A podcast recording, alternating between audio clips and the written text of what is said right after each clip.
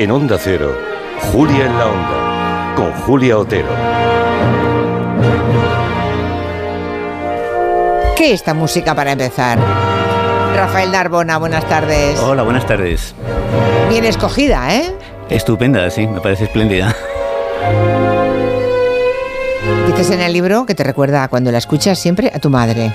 Sí, efectivamente. Yo recuerdo, mi madre era una gran amante de la música clásica y yo muchas veces la, la, he visto mirando hacia el exterior, escuchando a Brahms, escuchando a Beethoven, escuchando a Bach, que también le gustaba mucho, y, bueno, y a Mozart, que era una de sus grandes pasiones. Ella me compró el primer vinilo de entonces, que era la Sinfonía número 40 de, de Mozart, y a partir de ahí empezó pues mi gran amor por, por Mozart y siempre que le escucho, pues la verdad me emociono y me acuerdo mucho de, ella. A lo largo de mi vida, mis terapeutas han sido Platón, Sócrates, Marco Aurelio, San Agustín y Víctor Frankl, entre otros. Esto es lo que ha escrito eh, Rafael Narbona. Él ha sido profesor de filosofía durante casi dos décadas mm. y ahora quiere compartir lo que durante esas dos décadas pues compartió y enseñó a sus alumnos a través de este libro que se llama Maestros de la Felicidad, que es un viaje único por la historia de la filosofía. de alguna forma, este libro lo has acabado mientras te incorporabas a este gabinete, ¿no? Porque es tu primera temporada en este programa como gabinetero.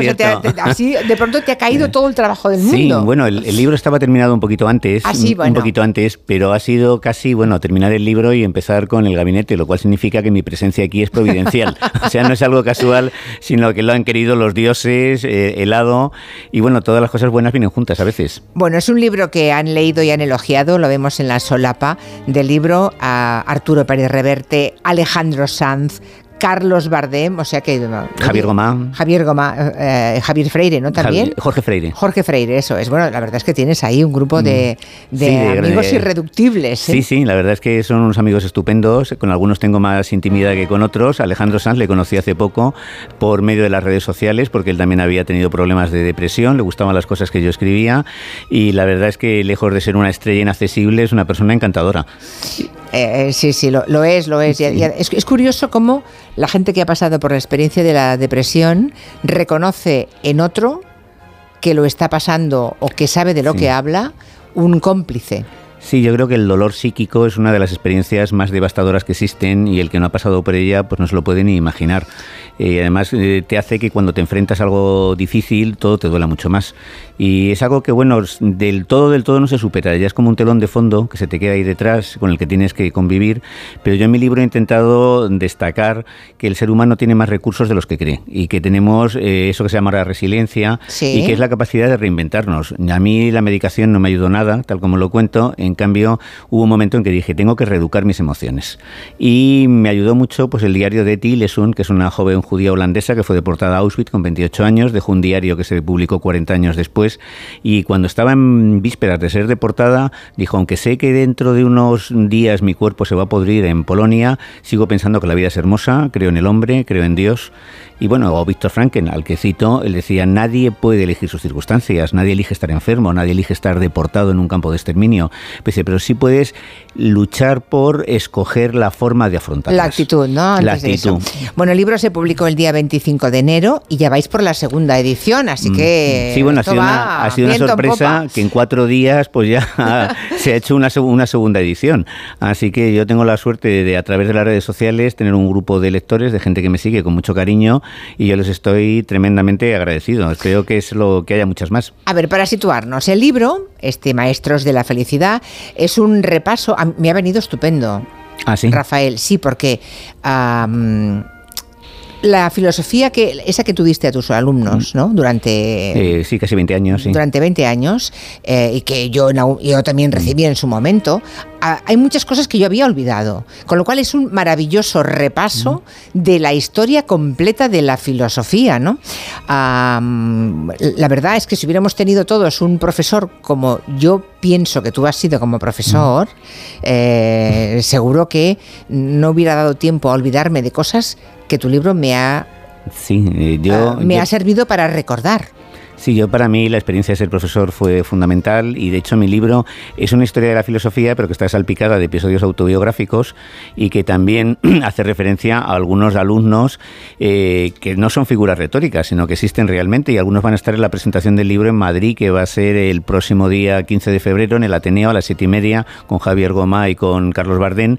Ahí en concreto pues un alumno que iba camino de ser un delincuente dentro de los Miami y que ahora mismo es abogado y que yo le escribí una carta hace 15 años y la conserva. Y ha sido reencontrárselo, reencontrármelo, pues ha sido una alegría enorme. También me reencontró hace poco a un alumno mío que era ginecólogo y que además, bueno, mi mujer que tiene un problema de salud, pues él hasta se ha ofrecido a operarla y este chico era un todo lo contrario, como un alumno pues de 10 en todo. Brillante. brillante, ahora ya tiene 35, 36 años y es ginecólogo en dos hospitales, uno público y uno privado. La verdad es que los profesores de instituto a lo largo de vuestra vida podéis reencontraros con los alumnos que, claro, dejasteis a, una edad temprana y que no sabéis qué ha sido de ellos en buena parte, ¿no? Y, que de pronto te dan sorpresas gratas o ingratas pero siempre... En general gratas, porque luego tengo otra antigua alumna que es periodista, Silvia Nieto, y su marido Diego Bermejo, uno, está en el ABC, otro en el debate, y, bueno, pues durante la enfermedad de mi mujer han sido como nuestros hijos, nos han acompañado en las pruebas médicas, han quedado con nosotros durante las intervenciones. Bueno, bueno. Entonces, con lo cual, eh, ser profesor a mí me parece un trabajo maravilloso y podría citar más casos. ¿Que he tenido alguna mala experiencia? Sí, y quién no en cualquier mm. trabajo. Bueno, tengo que decir que además de la historia de la filosofía, bueno, el libro Ah, se puede leer eh, desde que, empieza hasta el final, pero también lo puedes leer escogiendo capítulos, ¿eh? Que yo lo he hecho, yo lo he hecho así, porque había días que tenía más el cuerpo para un determinado tipo de filósofo u otro, entonces he ido escogiendo. Pero lo que sí he observado es que, además de la historia de la filosofía y de que te cuenta ah, desde los clásicos a los contemporáneos, a los actuales, ¿no? Toda la historia no solamente de las ideas filosóficas, sino de cómo eran esos filósofos, cómo vivieron ah, algunas características de su vida muy interesantes. Algunas yo las, desconocía, por ejemplo. Siempre Diógenes es el que me hacía algunas cosas un poco feas, sus necesidades en público y otras cosas que me cuesta trabajo mencionar. No, pero yo no sabía lo de la madrastra de Aristóteles, por ejemplo. Sí, ah, bueno. Claro, es eh, que hay historias que yo desconocía y me ha parecido muy interesante leerlas. Y bueno, y hay algunos que no mencionado, que no he incluido apenas porque eran muy pesimistas, como Schopenhauer, que también tenía una relación muy peculiar, mm. o con, con, su, con su madre, o Kant, por ejemplo, la, anécdota que cuento cuando ya estaba a punto, de, a punto de morir, muy enfermo, y llegó el médico a visitarle, y sin embargo le hizo un esfuerzo sobrehumano para, para levantarse, incorporarse, saludarle, y dijo, por favor, el médico le pidió que no lo hiciera, y dijo, no, no, eh, todavía no he perdido el sentido de la cortesía, todavía soy humano. O sea, la cortesía es lo que nos hace humanos. Entonces, sí, hombre, Nietzsche también tiene una biografía bastante eh, peculiar. O cito el caso de Spinoza, que ahora cuando la gente dice, tengo una biblioteca de 30.000, de 40.000 libros, yo tengo 15.000. Pues eh, Spinoza tenía 200 libros, porque en aquella época eran bienes mucho más difíciles de conseguir y además porque se leía de otra manera. hay mucha gente que tiene 40.000 libros y no se ha leído ni una décima parte. Él, en cambio, los tenía todos leídos y, muy estudiados, analizados. Hombre, también está la obstinación de Platón de volver una y otra vez a Siracusa, a pesar de que una vez le venden como esclavo, de otra vez le encarcelan, intentan la última vez matarle y sin embargo vuelve una y otra vez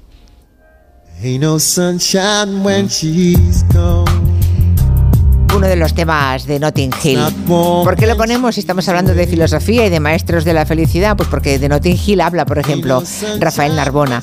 De Notting Hill y de un montón de películas más. O sea, eh, está trufado todo el libro junto a la historia de la filosofía y las historias personales de los filósofos. Ah, está trufado de historias vividas por ti como profesor y por lo que he descubierto eres un gran cinéfilo. Has visto mucho cine. no sé si lo ves ahora todavía hombre, mucho. Hombre, que sí lo veo. Pero has visto mucho cine. Yo nunca he sentido interés por los coches, no necesito tener un Porsche ni jamás creo que lo tenga, pero sí tengo una pantalla de 75 pulgadas conectada a, un, equipo de alta fidelidad y todas las noches, todas las noches veo una película, eh, cine clásico. Una de las últimas películas que he visto es son Los puentes de Waterloo, que estoy obsesionado con Vivian Lee. Eh, es una mujer bellísima y una gran actriz con una historia muy trágica. Mi mujer está un poco celosa, pero a mí me gusta mucho el cine clásico. También vi hace poco Jenny de William Dieterle eh, con, con Joseph Cotten Johnson y, y, con Jennifer Jones. Y yo creo que el cine que hizo Hollywood en los años 30, 40, es un cine poético con grandes directores, algunos que venían de Europa, que huían del nazismo, pues así es una auténtica joya. Entonces a mí la vida, sin, decía Nietzsche que la vida sin música sería un error, yo diría que la vida sin cine sería un error. Bueno, yo he descubierto que, por ejemplo, ah, que la radio es un, es el medio socrático por excelencia, ¿no? Sí, claro. Porque es oral, o sea, Sócrates creía que la lengua escrita era un saber muerto. Que lo importante era la conversación. Sí, y eso es lo que le pasaba, lo que diferenciaba a los sabios de los filósofos. O sea, los sabios eran maestros orales. Orales. Orales, porque se considera que en, pues eso, en un espacio como una radio hay un diálogo vivo, hay un intercambio. Por eso decía que somos socráticos, a diferencia del resto de medios. Expresamos una opinión y tenemos a alguien que nos arrebate. Y a lo mejor entre los dos eh, pues podemos llegar a la verdad. Lo que sí diría Sócrates es que tirarse los tastos a la cabeza es algo absolutamente inútil. Que lo que hay que hacer es buscar la, la verdad con los otros. Y eso se consigue con el diálogo, no con las broncas. Y no ser falsamente humilde.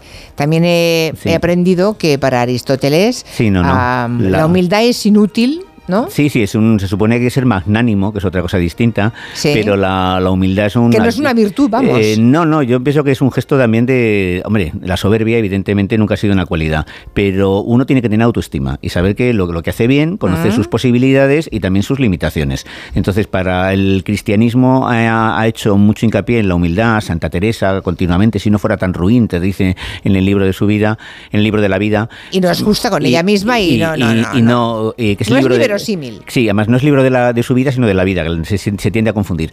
Y entonces yo creo que la, humildad es, necesaria. Yo intento ser una persona humilde, no, humilde pero otra cosa es... Eh, la falsa modestia. No, la, y otra cosa es no tenerse autoestima. Yo creo que para querer a los demás hay que empezar a quererse a uno mismo. Si no te quieres a ti mismo, no te respetas, no te abrazas, pues al final a los otros tampoco les vas a sentir cariño ni cercanía hacia ellos. Pues miren, ah, van a descubrir que quiénes eran los cínicos, los, los epicúreos, los hedonistas, van a leer sobre la Biblia, que dice, por cierto, Rafael Narbona, que es un libro que cambió la historia. Hombre, es cierto. Y que ahora cada vez conoce menos gente, lo que, lo que se están perdiendo, ¿no? Sí, hombre, yo creo que aunque no tengas fe, es un libro claro, no tiene Nada que ver con la fe. Hombre, pero como el, como el Corán, también hay que leerlo para comprender un poco en el mundo en el que vivimos. Claro. Y en general, o el libro tibetano de los muertos, o sea, todos son, todavía son textos que forman son o, el, o el poema babilónico de la, de la creación.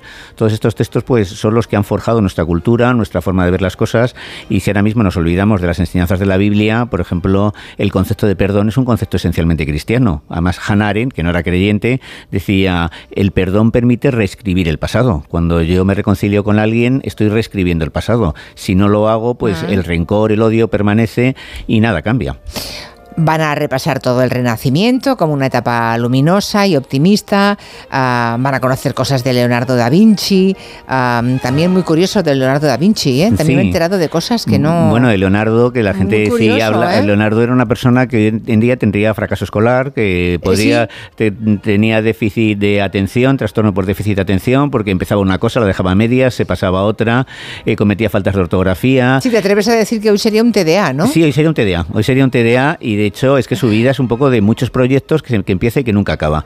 Y luego, además, escribía al revés y a veces con un código para que no lo entendieran. Y él se burlaba de los eruditos, que citaban mucho en latín, algo que también hacía Erasmo. Y él, fundamentalmente, era una persona creativa, no un erudito, era una persona creativa.